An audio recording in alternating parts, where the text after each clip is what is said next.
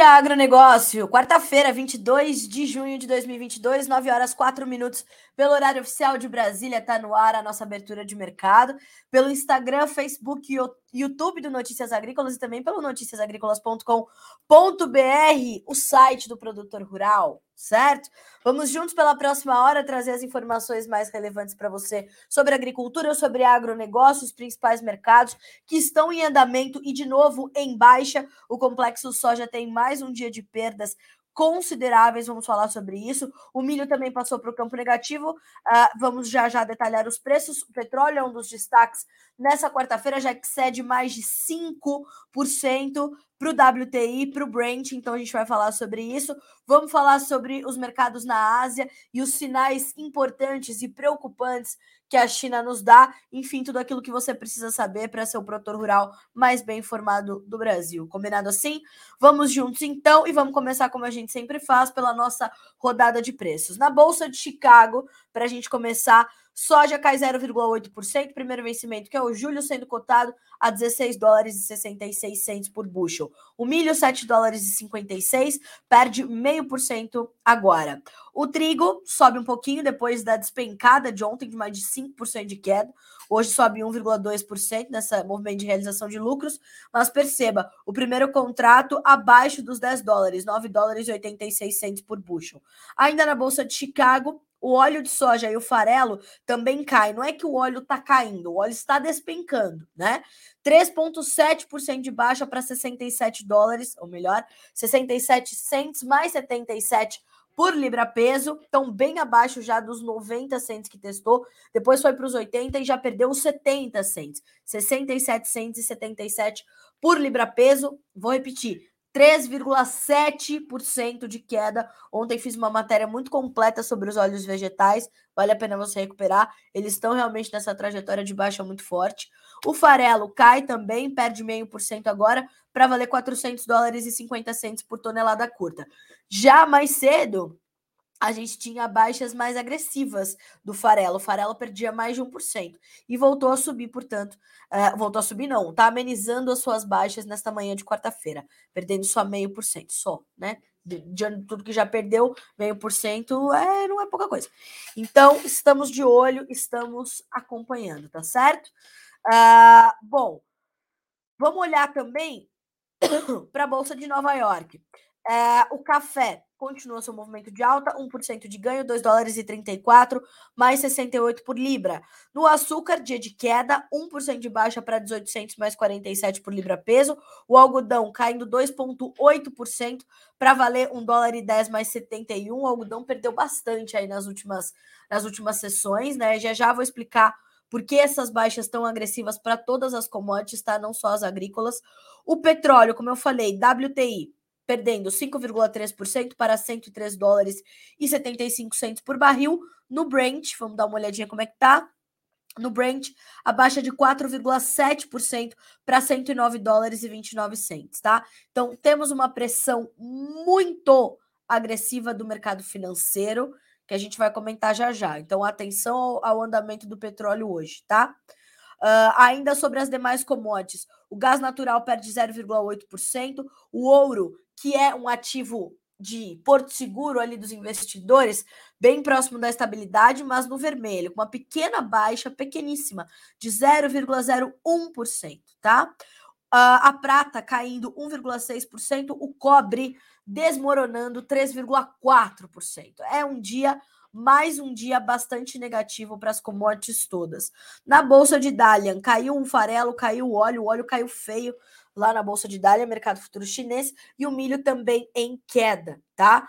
Uh, segundo, abre aspas para o senhor Eduardo Vaninha, analista de mercado da Agriinvest, o azedume continua. Eita, pega. Ah, beleza. Ó, bolsas caindo forte, petróleo em forte queda, perto já dos 102 dólares por barril para o WTI. Inflação no Reino Unido assustou, vamos falar sobre isso. Bancos centrais contra a parede. Crescem as apostas de mais altas de 0,75% e 0,5% nos Estados Unidos. Mais casos de Covid sendo reportados na China. E na China, como é que é? Tolerância zero para o Covid, tá? Um caso é 100 milhões de pessoas em lockdown. Não queremos saber, depois a gente pensa. Bota esse povo em quarentena, depois a gente vê o que faz.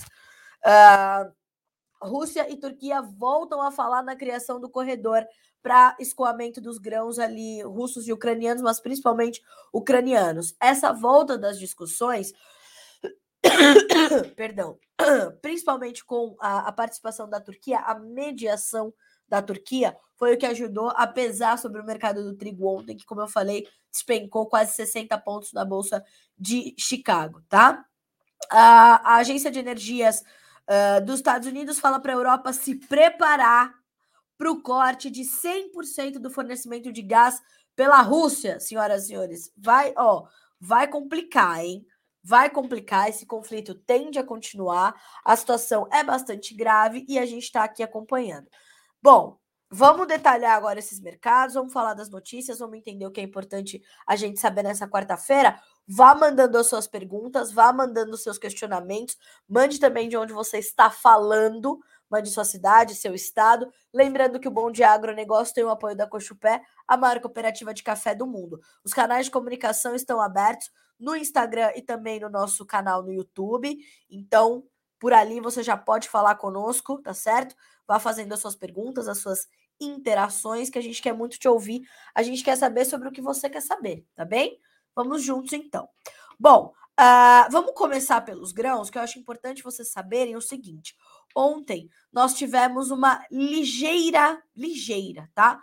Piora na condição das lavouras norte-americanas, tanto para milho quanto para soja. E a gente ainda tem um clima quente e seco sendo esperado para as próximas quatro semanas lá no Corn Belt.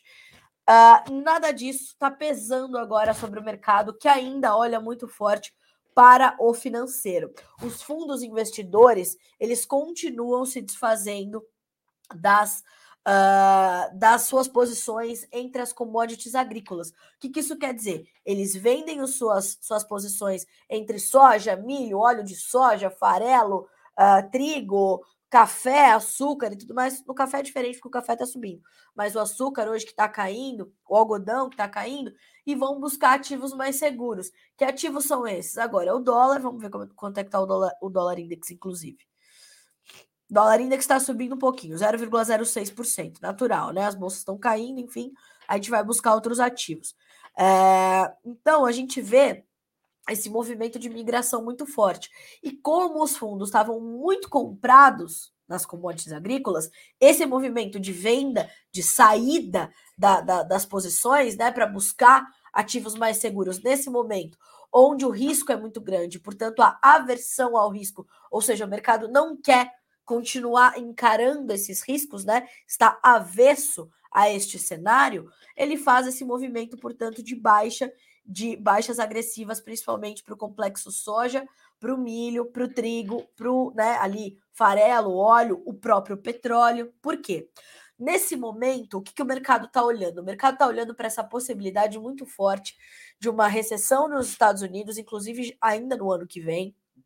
É, toda essa condição da China em lockdowns, o que compromete muito agressivamente o consumo, a oferta de mão de obra, a geração de emprego, o consumo de outras commodities. Quer ver como é que foi o minério de ferro hoje na China? Foi mais um dia difícil para as ó, minério de ferro cai para a mínima de 16 semanas por excesso de oferta de aço na China. Por que, que tem um excesso de, de oferta de aço na China, Carlinha? Porque eles não estão fazendo nada. Tá todo mundo parado, em quarentena, né? Não pode sair. Não é que não pode ir ao shopping, né? Não é que não pode fazer uma aglomeração no festival de música. Não, não pode sair de casa, né? Não pode. Então, isso faz com que haja essa preocupação muito forte em relação ao crescimento não só da economia chinesa, da China, que é a segunda maior economia do mundo ao lado dos Estados Unidos, a gente está falando do crescimento da economia global.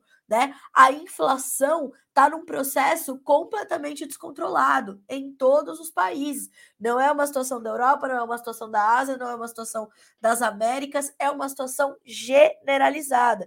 Então a gente vai ver ainda muito essa essa pressão do financeiro. Os mercados não estão olhando para os seus fundamentos, a maior parte deles, e está olhando, portanto, para esse é, essa, essa retirada dos fundos destes ativos, tá?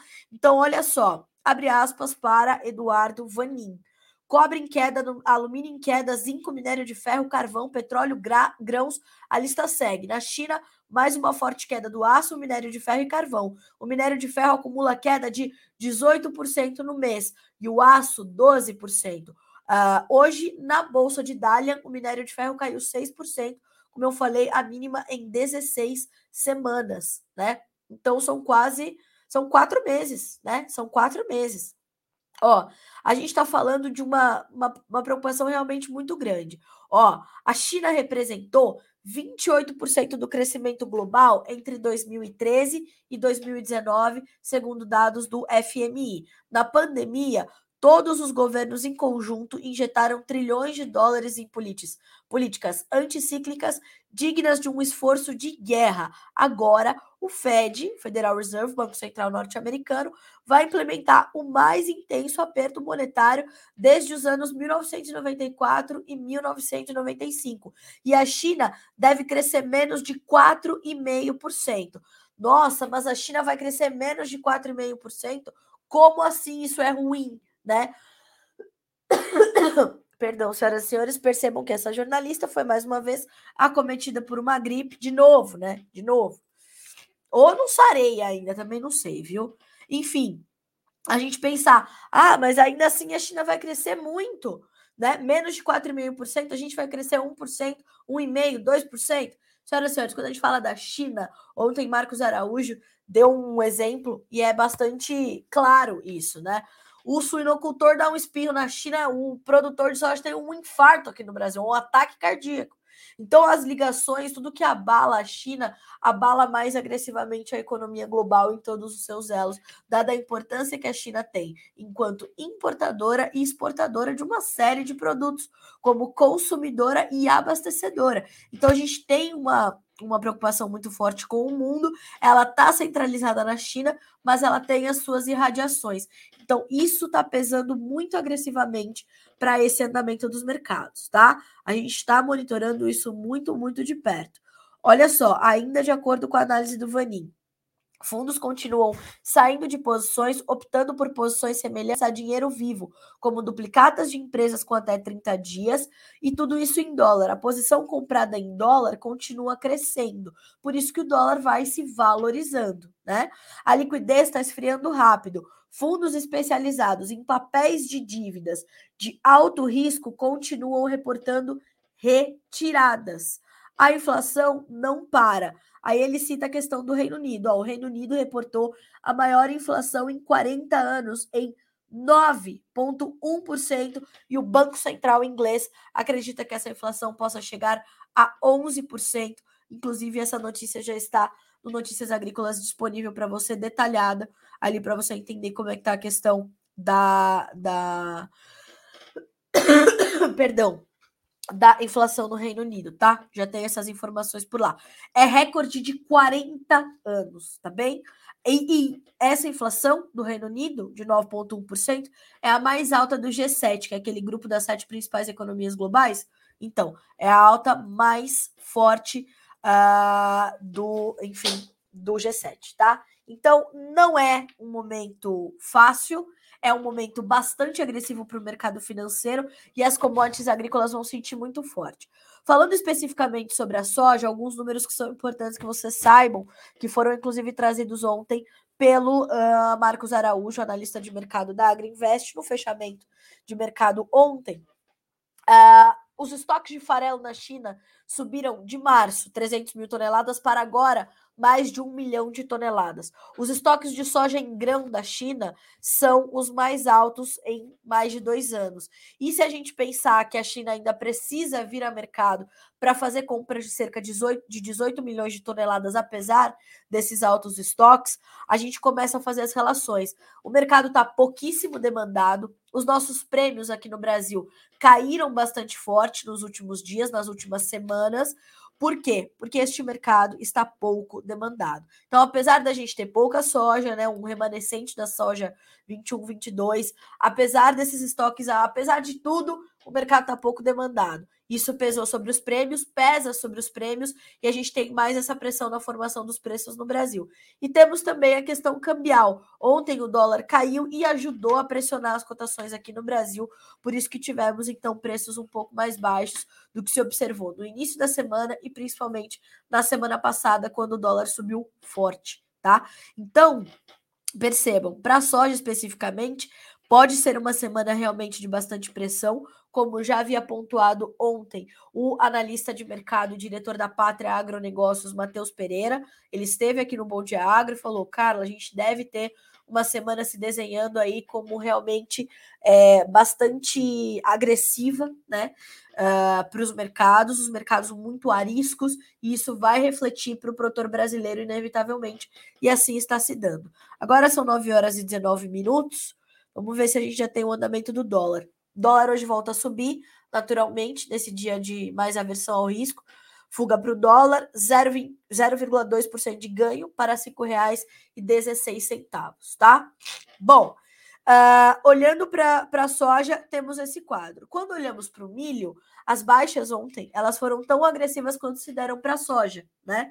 Uh, e elas têm é, motivo de ser também, por quê? Porque elas estão ligadas a esse corredor de exportação que pode sair ali uh, nas discussões entre Rússia, Ucrânia, Turquia, né? Organizações, uh, Organização das Nações Unidas, a ONU, que está tentando também mediar a criação desse espaço para a gente tirar uh, esses grãos ali da Ucrânia e tudo mais. e a gente está monitorando tudo isso. Agora, é, fora que a gente tem a safra correndo bem lá nos Estados Unidos, pelo menos por enquanto. Vamos olhar para a questão climática. Temos a chegada da segunda safra aqui no Brasil e temos uma demanda forte para exportação. Temos um line-up para o milho que é 6 mil por cento maior para esses próximos meses em relação ao mesmo período do ano passado. Então, nossa exportação de milho deve se acelerar nesse segundo semestre. E a gente está olhando para tudo isso e o milho vai sentindo esse recuo. No entanto, os fundamentos para os preços do milho, também segundo Matheus Pereira, ainda são de força para o segundo semestre aqui no Brasil, tá? Não só pela questão cambial, mas porque temos uma safrinha que vai ser menor do que o inicialmente esperado, uma demanda forte para exportação, a demanda interna também deve se recuperar, e a gente tem então, uh, e a gente já vinha de estoques apertados de milho. Então, uma coisa pela outra vai aí trazendo essa sinalização importante de formação de preços para o milho no segundo semestre. Então precisa ter atenção. Até porque você vai ter um dilema já já, tá? Você que não vendeu sua soja, você vai ter ali uma, uma necessidade de saber o que vai ser melhor para ti. Se vai ser, ser se vai ser vender soja, se vai ser vender milho, o que, que você vai fazer para liberar espaço nos seus armazéns, para fazer caixa, para comprar seus insumos para a próxima safra, enfim, você vai ter que tomar decisões ali bastante importantes. Para isso, o que, que você vai fazer? Vai buscar um profissional de confiança para ter ao seu lado, tá bem? Não deixe de fazer isso, ok? Combinado? Assim seguimos. Então, esses são os, o, o, o esse é o quadro para o mercado de milho. Olhando para B3, a gente tem um novo dia de baixas, tá? Vai sentindo a pressão de Chicago e a pressão da chegada da segunda safra aqui no Brasil também, ok? A colheita da safrinha está em andamento. Carlinha, não é uma safrinha menor? É uma safrinha menor do que o inicialmente esperado, mas ela é maior do que a do ano passado. Não se esqueçam, tivemos plantio adiantado e, e bom ritmo, colheita está adiantada em bom ritmo, tivemos área recorde de plantio. Apesar das perdas de produtividade, tivemos aumento de área, ela vai ser maior do que a do ano passado, tá? B3 para o milho. Julho, R$ 88,50 por saca, baixa de 0,6%. Setembro, R$ 91,30, perda de 0,3%. Novembro, R$ 93,90, caindo 0,3%. Janeiro, R$ 96,56, uma baixa de 0,3%, tá? Então, esse é o quadro do milho para esta manhã de quarta-feira. Passando aqui pelos nossos comentários, a gente já tem aqui o Leandro Moura. Tendência de baixa na soja futura, pressionada pela recessão mundial. Confere. O Lúcio Nunes, ótimo dia, falo de Recife. Bom dia, Lúcio. Como fica o mercado do arroz? O mercado do arroz está dando uma patinada, né? Mas está ali tentando se organizar.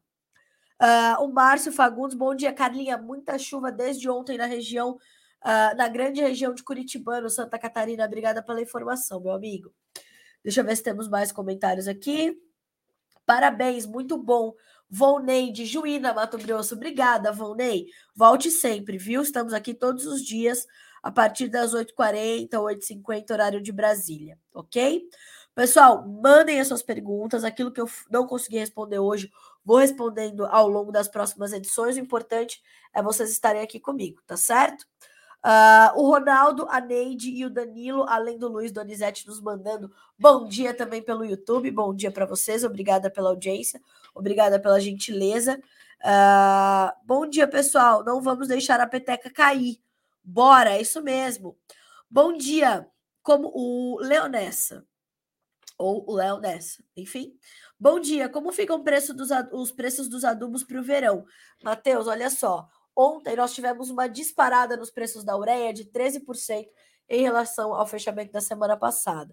O que está é, motivando essa, essa movimentação da ureia? Os preços do gás natural. Os preços do gás natural subiram forte nos últimos dias e puxaram os preços da ureia que vinham recuando. Fundamentalmente falando, a gente tem um cenário ainda de preços altos, tá?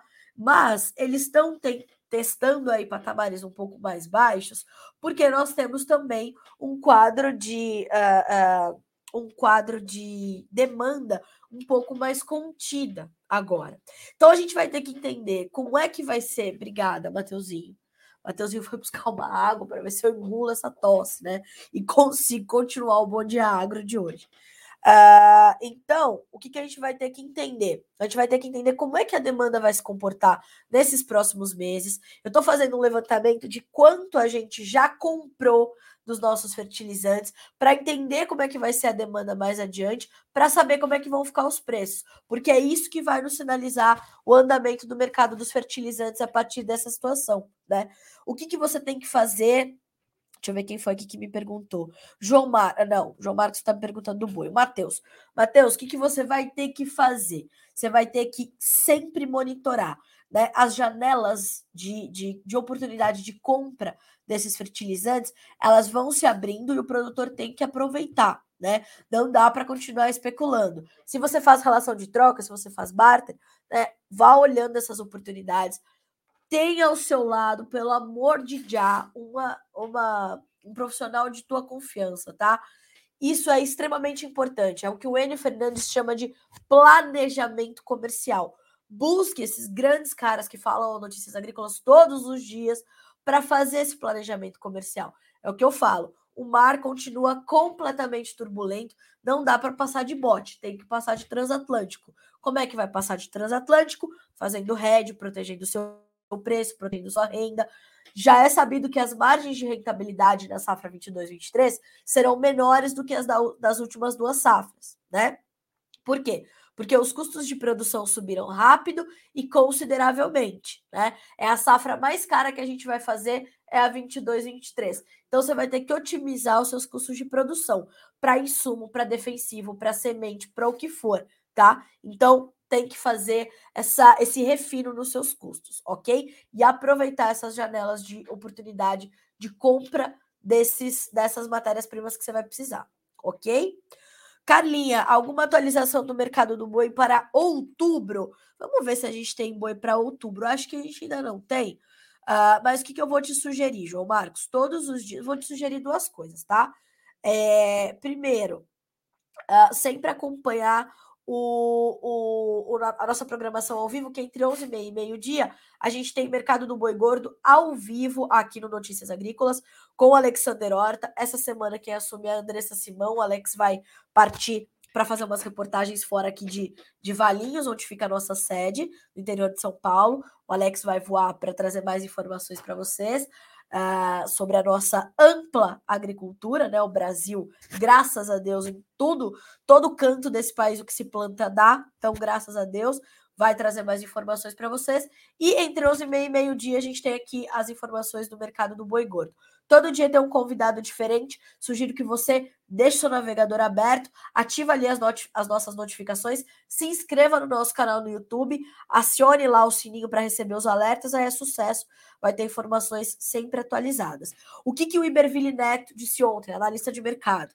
Mercado do boi segue com oferta curta de animais, escalas de abate reduzindo e pecuaristas brigando por preços melhores. Demanda chinesa pela carne bovina brasileira segue firme e até aumenta a participação no faturamento. Precisamos entender como vai ficar essa oferta para os próximos meses para entender como ficou outubro. Se a gente olhar para o mercado na B3, João, uh, vamos ver o que, que a gente tem aqui para hoje. Deixa eu só tomar uma aguinha aqui para ver se eu consigo seguir, né? Vamos abrir aqui a B3. Vamos lá. Uh, a gente tem poucas referências nessa manhã de quarta-feira ainda. Junho com R$ 322,80 por arroba, uma baixa de 0,4%, e o julho com R$ 332,90. A outra sugestão que eu quero te dar, João Marcos, baixa o aplicativo AgroBrasil App, tá? Vou colocar aqui teu arroba para você já fazer isso. Essas informações do AgroBrasil App, ó, já vou colocar aqui seu arroba, João, e o Agro Brasil App. Por que, que eu falo desse aplicativo? Porque esse aplicativo, ele, número um, foi pensado pelo Caio Junqueira, analista de mercado da Cross Investimentos, um dos mais experientes do Brasil. Caio, ó, grande parceiro do Notícias Agrícolas há séculos, ele criou esse aplicativo para ser uma espécie de termômetro em tempo real no mercado pecuário. Então, os negócios que são efetivados são ali registrados pelos participantes do aplicativo Agro Brasil. Então, é por isso que a gente tem uma situação tão real. Então, você tem ali termômetros dos preços, das escalas, dos mercados de reposição, do próprio mercado do boi gordo em diversos estados. Então, as informações são muito completas. Quais são as informações que o Daniel Lopes, meu amigo lá do, do Agro Brasil, nos passou ontem? Ó, Nessa terça-feira, ontem, e é assim que começa, portanto, a quarta, dia 22, o aplicativo teve boa captação de negócios, principalmente no estado do Mato Grosso do Sul, tá? Uh, no Mato Grosso do Sul, inclusive, os registros de negócios ficaram entre 295 e 300 reais por arroba. A média, R$ 294,70, escalas de 7,3 dias no estado sul-mato-grossense. Para Mato Grosso, negócios entre 300 e 307 reais, a média R$ 301,47, escalas cinco dias e meio, bem curtas, percebam? Desde uh, da última semana a gente veio nesse encurtamento das escalas, a gente estava falando de escalas de 10, 12 dias nesses estados, né? Então, já estamos na metade delas. No estado de São Paulo, negócios entre 312 e 325 reais uh, e escalas também curtinhas de 7,3 dias. Minas, 310 e 320 reais por arroba, escalas em 7 dias. No Goiás, registro de negócios a 300 reais por arroba, escalas também apertadas, 6,1 dias, tá?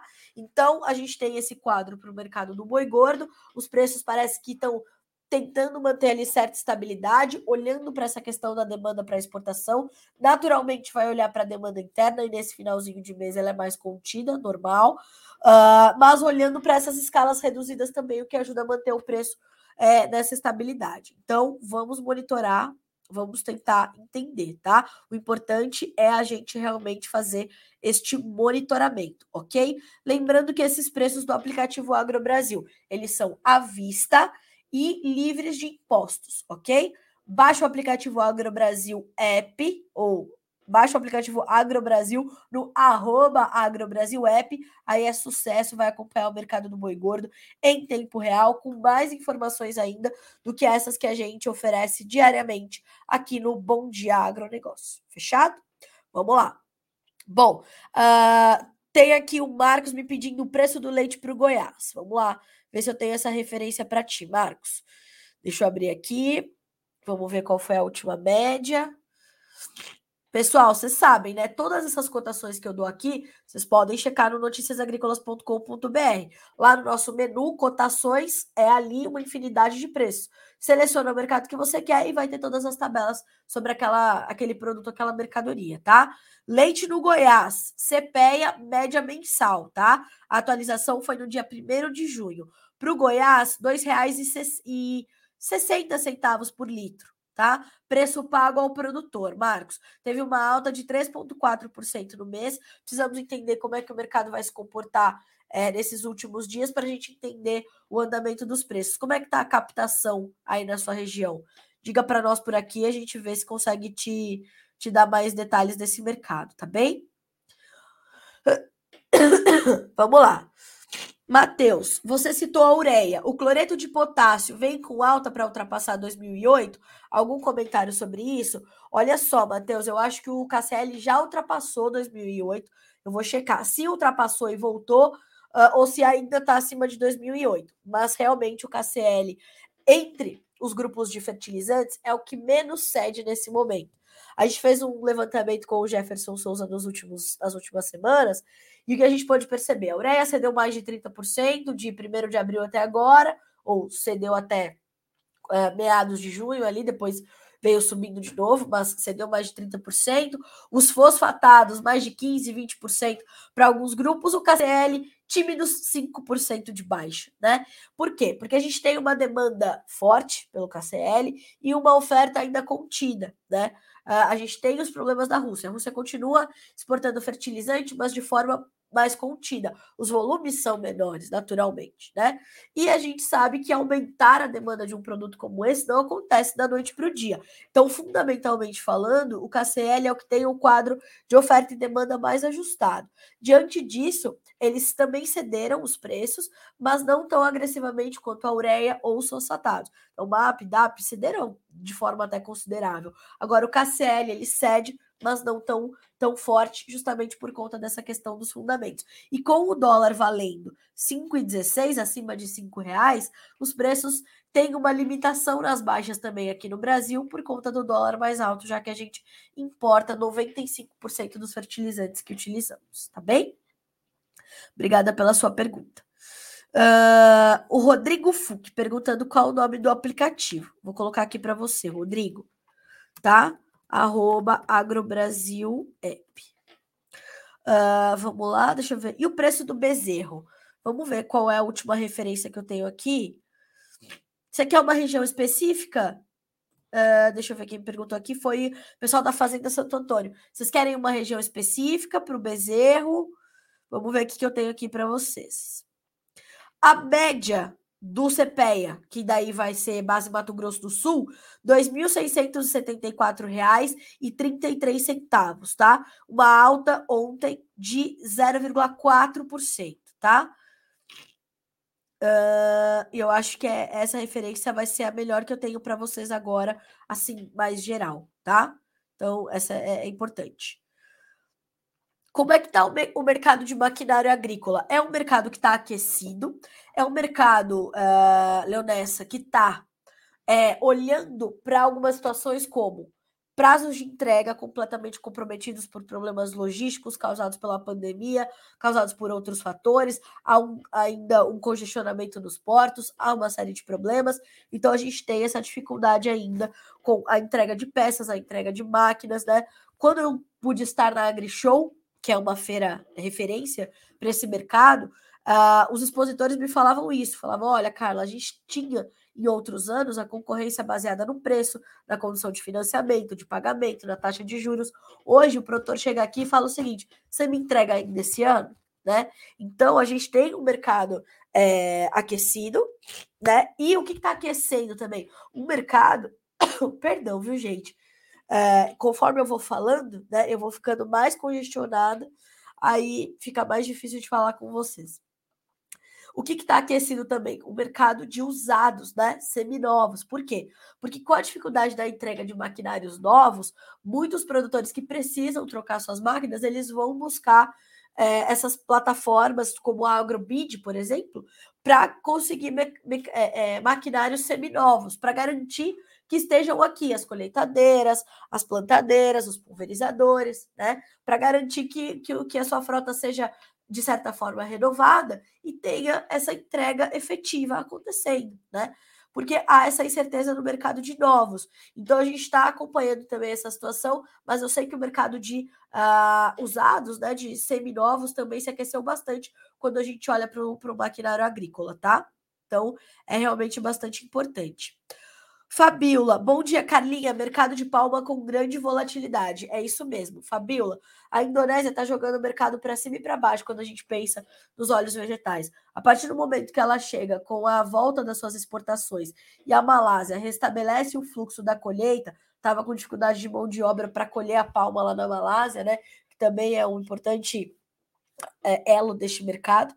Uh, a gente tem essa, essa movimentação toda, essa dificuldade do preço voltar a subir. Por isso, essa trajetória de queda, é, misturando fundamentos com financeiro, aí tem essa volatilidade bastante grande. A Gina, bom dia, Carlinha. Na sua opinião, você acha que depois dessas semanas que virão queda da soja pode voltar a subir? Gina, para voltar a subir, a gente tem que ter problemas de clima lá nos Estados Unidos. Enquanto essa incerteza do financeiro e essa versão ao risco também continuar, a pressão também se mantém. Na sequência, a gente vai ter que olhar essa questão climática nos Estados Unidos. Se ela se agravar e for se confirmando essas quatro semanas de tempo seco e calorão, o mercado, uma hora ou outra, vai ter que olhar para isso, porque precisa de uma safra cheia dos Estados Unidos para começar a recompor os seus estoques, recomeçar a recompor as relações de oferta e demanda. Então, precisamos entender como é que vai ser o clima lá dos Estados Unidos para saber se os preços da soja voltam a subir, tá? Uh, vamos lá. Bom dia, Carla, aqui de Maracaju, Mato Grosso do Sul. Agronomia Urcamp, Campus Bagé, no Rio Grande do Sul. A Paulinha, obrigada pela audiência, viu, pessoal? Vocês são sempre muito gentis, né? Mesmo, mesmo essa jornalista fanha e congestionada, vocês estão aqui comigo. Uh, Nierley, apesar da época de colheita de milho no Mato Piba, como o reajuste do diesel pode influenciar o preço dos grãos nos próximos dias? Engenheiro agrônomo Nierley da Agromais de Altos Piauí. Excelente dia a todos. Produção, arruma uma balinha de gengibre para Carla, por favor. Melhoras, Carla. Obrigada, Aniele. Vou pedir aqui, vou pedir para a produção me arrumar uma balinha de gengibre. Pessoal, quando a gente pensa na questão dos combustíveis pesando sobre os grãos, de que forma que isso vai impactar? Isso vai pesar na questão logística, vai encarecer os fretes. Os fretes estão elevadíssimos pela hora da morte né? Então, essa despesa logística vai aumentar, a liquidação do preço no interior para o produtor vai ficar menor, seja de café, de milho, de soja, de sorgo, seja do que for. E o frete de retorno para trazer os seus insumos também. Os fretes estão muito altos e isso vai encarecer muito as suas despesas logísticas e é assim que vai impactar no mercado de grãos, tá? Naturalmente e invariavelmente. Uh, vamos lá. Bom dia, Carla. Há uma especulação na nossa região de que a soja poderia ou poderá chegar aos 200 reais a saca até o final do ano. Pelo cenário econômico, será possível? Luiz Otávio de Jataí, Goiás. Olha só, Luiz Otávio, você precisa entender uh, o que significa esses 200 reais para você. Os 200 reais para a soja viraram uma espécie de número místico, né? Uh, o que, que é um ano bom de preço para o produtor? É o ano que ele põe dinheiro no bolso. Lucro é dinheiro no bolso. Então, assim, 200 reais por saca.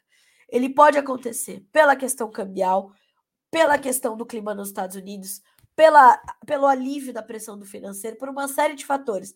Agora, todos esses fatores também podem se alinhar de forma tal que tire esses 200 reais. Então, o que, que você tem que fazer? Você quer participar dessa especulação? Tudo bem, mas esteja redeado. Faça um head, faça um mercado de opções, vá buscar uma ferramenta que vá garantir o seu preço. Se o preço subir, você participa da alta. Se o preço cair, você está protegido da baixa. É importante, é interessante, é saudável e natural especular, mas tem que especular protegido, com a menor exposição ao risco possível. Sabe por quê? Porque o custo vai ser muito caro na safra 22, 23, tá? Então não pode desviar desse, desse ponto tá? Bom, falamos de grãos, falamos de boi gordo. Eu vou rapidamente passar pelo mercado do café, porque tem mais informações chegando direto do Cerrado Mineiro. Ontem a Virgínia conversou com o Alan Batista, que é cafeicultor em patrocínio, Minas Gerais, dizendo o seguinte: ó, pequeno produtor do Cerrado Mineiro tem quebra significativa e aposta na qualidade do café e estratégia para passar por 2022. Ele teve, senhoras e senhores, uma, uma quebra de 47%, porque teve 47% da sua área atingida por seca e por geada. Dessa forma, ele está apostando num pós-colheita bem feito, certo? Ah, para driblar esses desafios, né? Mais linhas de crédito que sejam eficientes para a gestão que ele tem, o Alan, para passar por esse momento de custo mais elevado. Vocês se lembram que ontem a gente conversou com. Ah, a gente conversou, não, a gente trouxe a informação da Expo Casser falando o seguinte: pelo menos 60% mais cara a nova safra de café vai ser. Fora essas perdas que tivemos, então o produtor de café tem menos café para comercializar, para fazer caixa, para passar pela próxima safra. Gestão, planejamento, tá? Hoje é dia de alta novamente para os preços do café arábica na bolsa de Nova York. Vamos dar uma olhadinha aqui como é que tá essa situação. Ó, Julho, 2 dólares e 34 por libra peso. O setembro, 2 dólares e 34 mais 10 por libra peso, uma alta de 0,8%. O dezembro sobe 0,6% para valer 2 dólares e 32 mais 30. O março, 2 dólares e 30 mais 65, uma alta de 0,7% nesta manhã de quarta-feira, tá? O café, inclusive, é um dos destaques de alta, enquanto tá, os outros, todos os mercados estão aí despencando. O algodão ampliou a sua baixa para 3,7%, senhoras e senhores. É uma volatilidade que, olha, só para quem está com os exames cardíacos em dia, né? Ainda bem que eu só tô congestionada, que se o coração tivesse ruim, eu não conseguia dar essas notícias para você, não, gente. Pelo amor de Deus, né, senhoras e senhores? Carla, consegue comentar o clima pro sobre clima nos Estados Unidos para milho? Com certeza, Flávio. Olha só, já falei um pouquinho sobre isso, mas vou trazer aqui essas informações. Pessoal, clima para os Estados Unidos. O que, que o Corn Belt deve receber até o final de junho, começo de julho, até meados de julho. Chuvas abaixo da média, temperaturas acima da média, tá?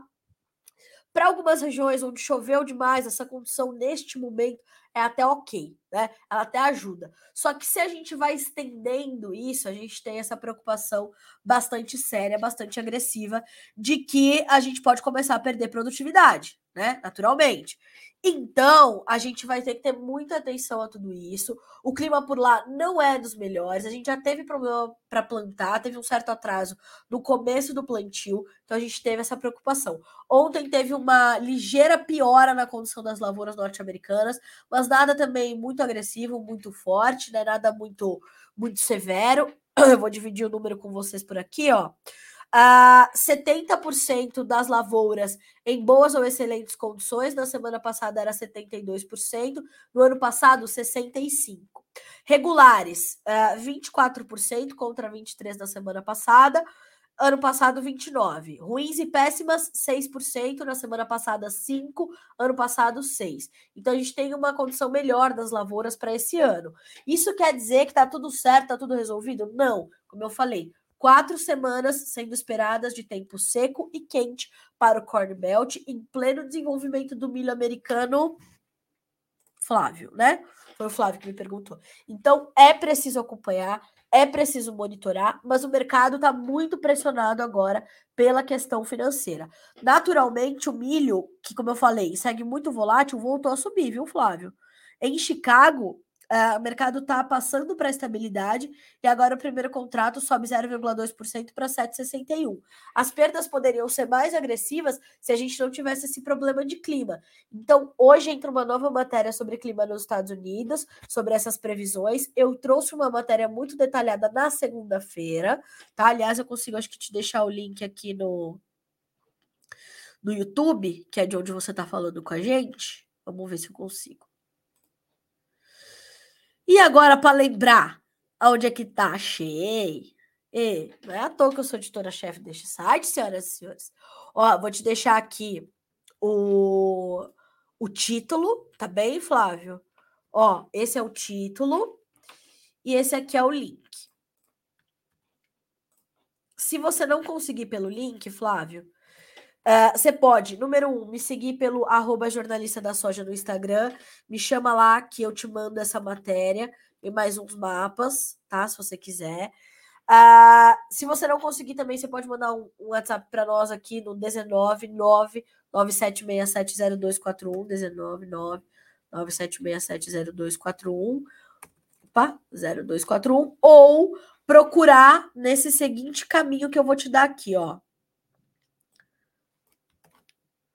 Vai na nossa página inicial, vai clicar no menu em notícias, clima e vai procurar esse título que eu deixei. Corn Belt deve ter chuvas abaixo da média e calor intenso até o início de julho mostram previsões, ok? Ali já tem uma situação. E hoje sobe uma nova matéria com mais detalhes sobre a questão climática lá nos Estados Unidos. Fechado? Certo. Senhoras e senhores, temos então, ainda para terminar essa edição do Bom Dia Agro. Uh, temos Câmara aprova medida provisória que facilita financiamento ao setor rural. Governo indica que pode ampliar o Vale Gás, que hoje é de 50 reais a cada dois meses, né? Pode ampliar uh, e criar um voucher para caminhoneiros. Agora o governo está estudando como não infringir a lei eleitoral, né? Uh, seria um, um, voucher aí para ajudar os caminhoneiros nesse momento da alta dos combustíveis e uma revisão no voucher do da, da, uma revisão no Vale Gás. Importante, tá? Futuro presidente da Petrobras tocará, trocará a diretoria da estatal, diz o presidente Bolsonaro, e parece que o CEO já previsto já está definido, né? Uh, temos aí algumas outras informações importantes. Exportações em alta reforçam a agricultura como alavanca para a retomada da economia. Olha só, né? Uh, arroz pelo CPEA. Lúcio, tá aí com a gente, ó. Negócios para exportação elevam liquidez no Rio Grande do Sul. Algodão, indicador recua quase 9% nessa parcial de junho. Café, preço do Arábica segue em alta no mercado brasileiro, nos afirma o CPEA. Presidente da China pede solidariedade para apoiar a recuperação global e critica sanções econômicas. Sabemos que está ali de amizadezinha com Vladimir Putin e Xi Jinping, são amigos, né? Já deixaram isso muito público e claro, certo? Dispositivo impresso em 3D remove água de diesel e biodiesel. Olha a tecnologia. Uh, com lucro líquido de 513 milhões de reais na safra 21-22, Cerradinho Bio aumenta 94% o resultado da safra anterior e avança em seus projetos de crescimento. E aí, senhoras e senhores, é chegar em Notícias Agrícolas e ver uma série de outras notícias já disponíveis para você nessa quarta-feira. Agora são 9 horas e 50 minutos pelo horário oficial de Brasília. Eu agradeço muito a sua companhia até aqui e a sua paciência mais uma vez com esta fanha jornalista. Prometo estar, estar melhor amanhã. Ana Paula perguntou da previsão do soja futura. Ana Paula, falei bastante sobre isso no começo da nossa live. Uh, vou pedir a gentileza para você, depois de recuperar esse conteúdo, vai estar no nosso feed aqui no Instagram ou uh, na nossa playlist do Bom de Agronegócio no nosso canal no YouTube, tá bem? E amanhã a gente volta a se encontrar. A Karina, é boa, Carla, essa volatilidade não tá fácil, não tá fácil para ninguém, gente, pelo amor de Deus. Né? Imagina para vocês que tem que vender soja, milho e tudo mais.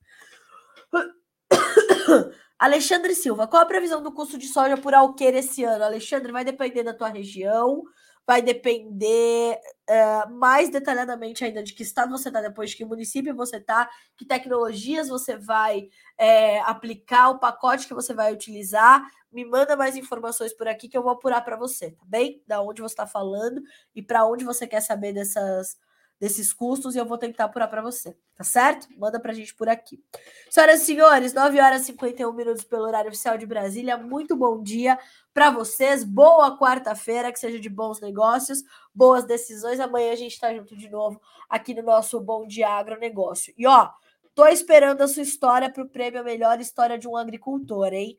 Não deixa passar. Até você pode continuar mandando. É, tem todas as instruções e o regulamento aqui no Notícias Agrícolas e os cinco finalistas vão estar aqui no nosso primeiro evento presencial em 29 de julho para a gente comemorar o Dia do Agricultor. Então a gente quer conhecer você pessoalmente, manda a tua história, gente, tá certo? Manda que a gente quer conhecer você, quer que você esteja aqui. ministro Marcos Montes vai estar aqui, doutor Alisson Paulinelli, doutor Roberto Rodrigues, uma série de outros líderes do setor e, claro, o time todo do Notícias Agrícolas, incluindo nosso mestre e mentor João Batista Olive. É uma festa incrível e a gente está esperando vocês, tá bem? Senhoras e senhores, obrigada. Até amanhã.